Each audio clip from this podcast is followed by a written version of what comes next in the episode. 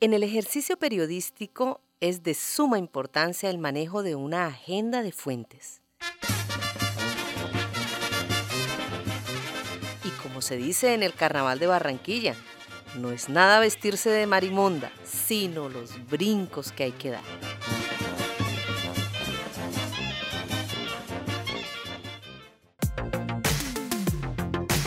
En el caso de la agenda de fuentes, no es solo hacer un directorio con nombres y teléfonos, sino establecer los contactos, cultivar las fuentes, hacer el seguimiento, en fin.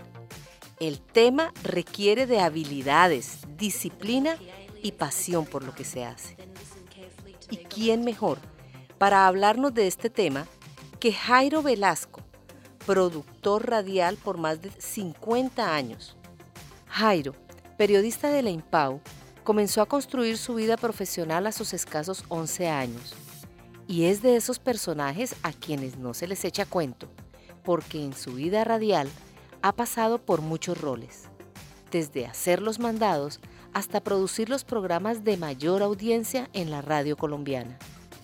Jairo fue durante 40 años productor de 6 AM, 9 AM de Caracol Radio. Gracias Jairo por acompañarnos, por sacar este espacio que para nosotros eh, desde lo académico es muy, muy importante. No, profesora Rocío, para nosotros, a mí es un placer estar con ustedes y tratar de contar las experiencias que he vivido en el medio de la comunicación y sobre todo en la radio. Gracias, Jairo. Eh, sabemos que sí. Y de verdad que para los estudiantes de comunicación social, periodismo, de la Universidad Autónoma del Caribe, es bien interesante poder conocer experiencias como la suya. Jairo acompañó desde la producción periodística a personajes como Yamida Amat, Juan Gozaín, Juan Guillermo Ríos, Darío Arismendi, entre muchas otras personalidades del periodismo. Y en esa labor como productor, eh, construyó una agenda de contactos, un banco de contactos, y hoy precisamente queremos compartir con, nuestros estudiantes esa experiencia. ¿Cómo organizar una agenda?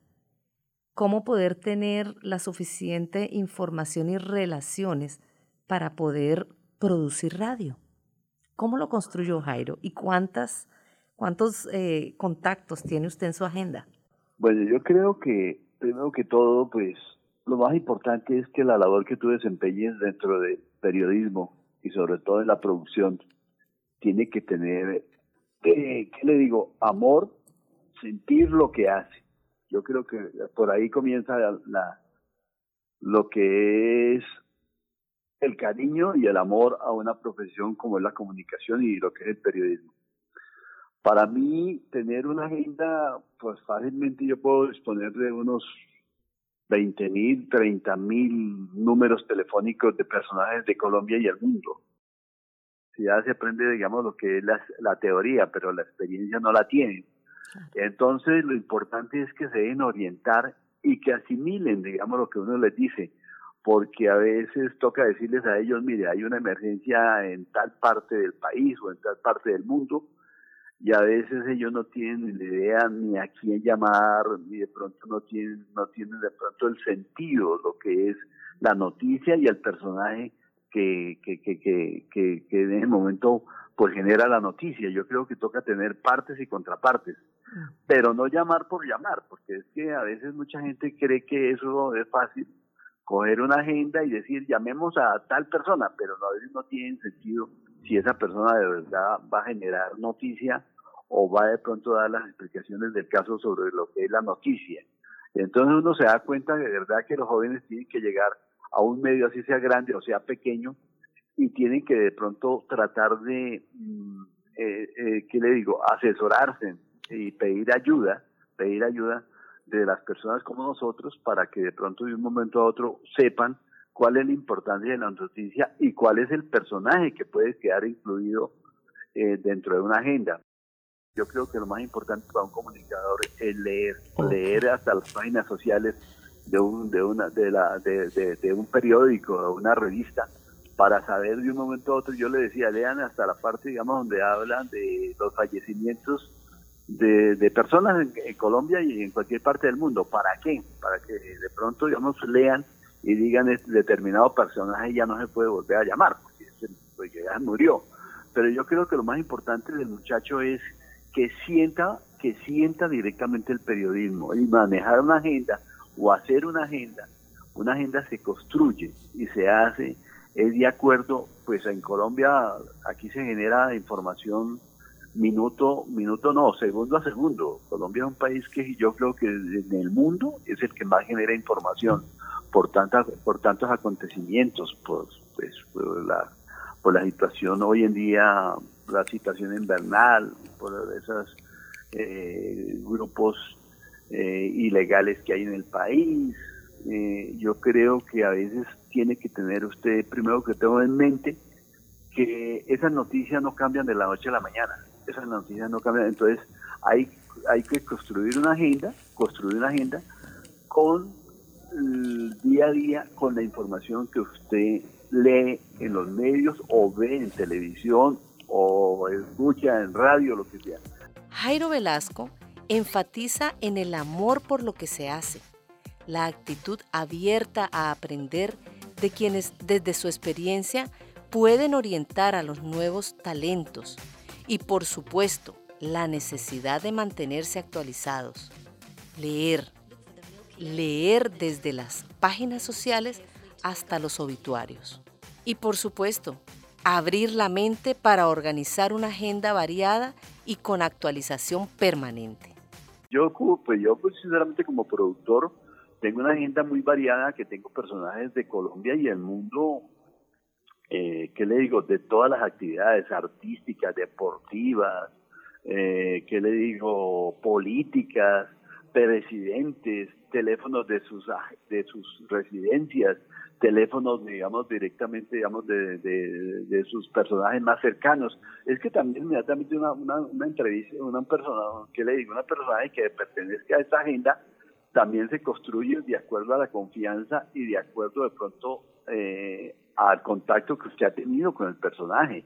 O sea, o sea, no, ¿qué le digo? Eso no, de pronto hay, hay personas en el mundo que a veces los teléfonos se los suministran a uno por la confianza que uno genera como periodista y del medio que usted llama.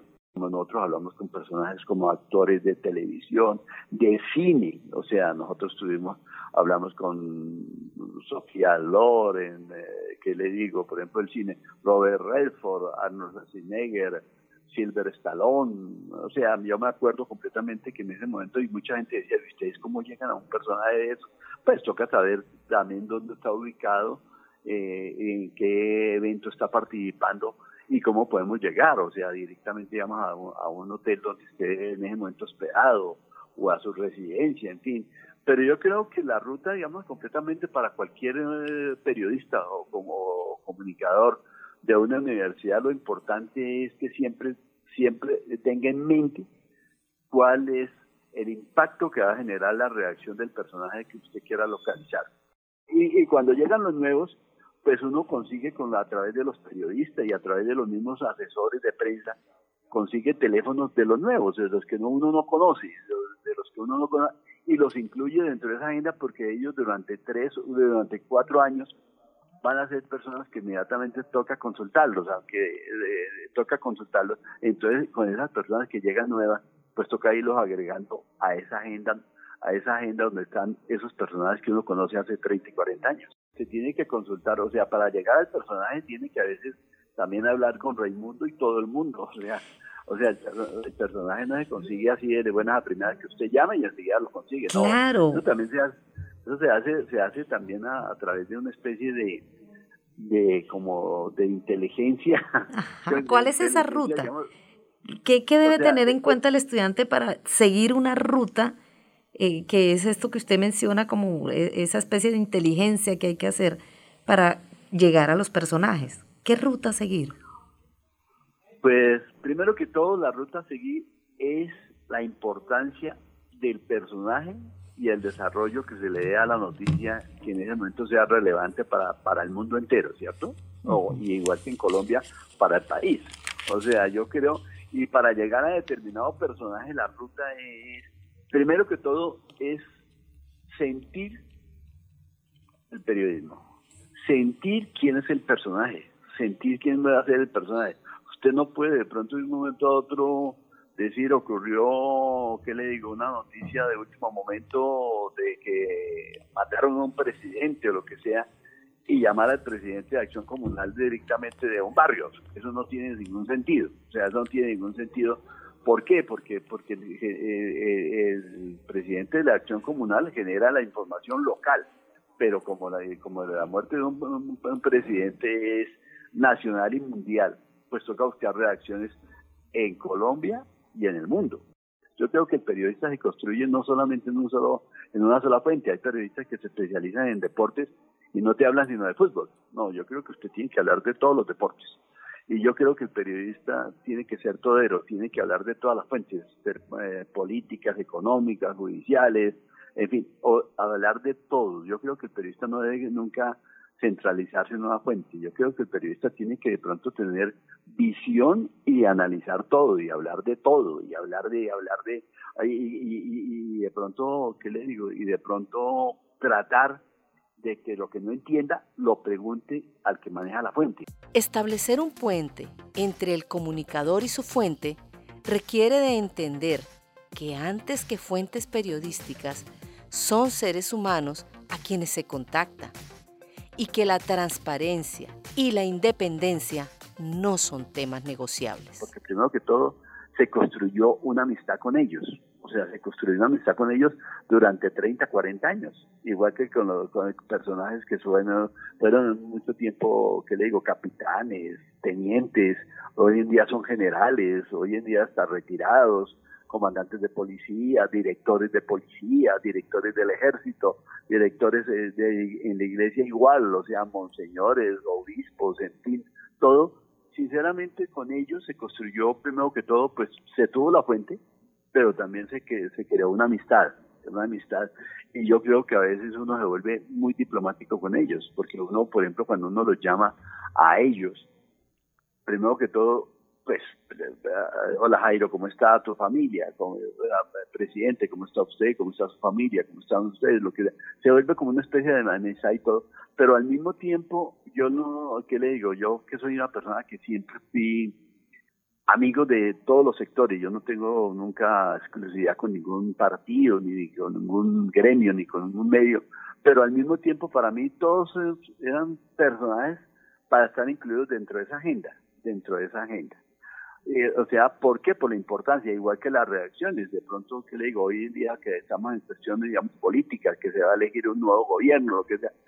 Yo tengo, pues, personas que están en diferentes eh, campañas, eh, que son los candidatos, que yo con ellos también he tenido amistad porque ellos, primero que todo, han sido, han tenido cargos, han sido alcaldes, han sido gobernadores, han sido eh, ¿qué le digo? Han sido dirigentes que yo los conozco hace mucho tiempo. Este, su paso por el medio, su paso por el medio lo construye uno.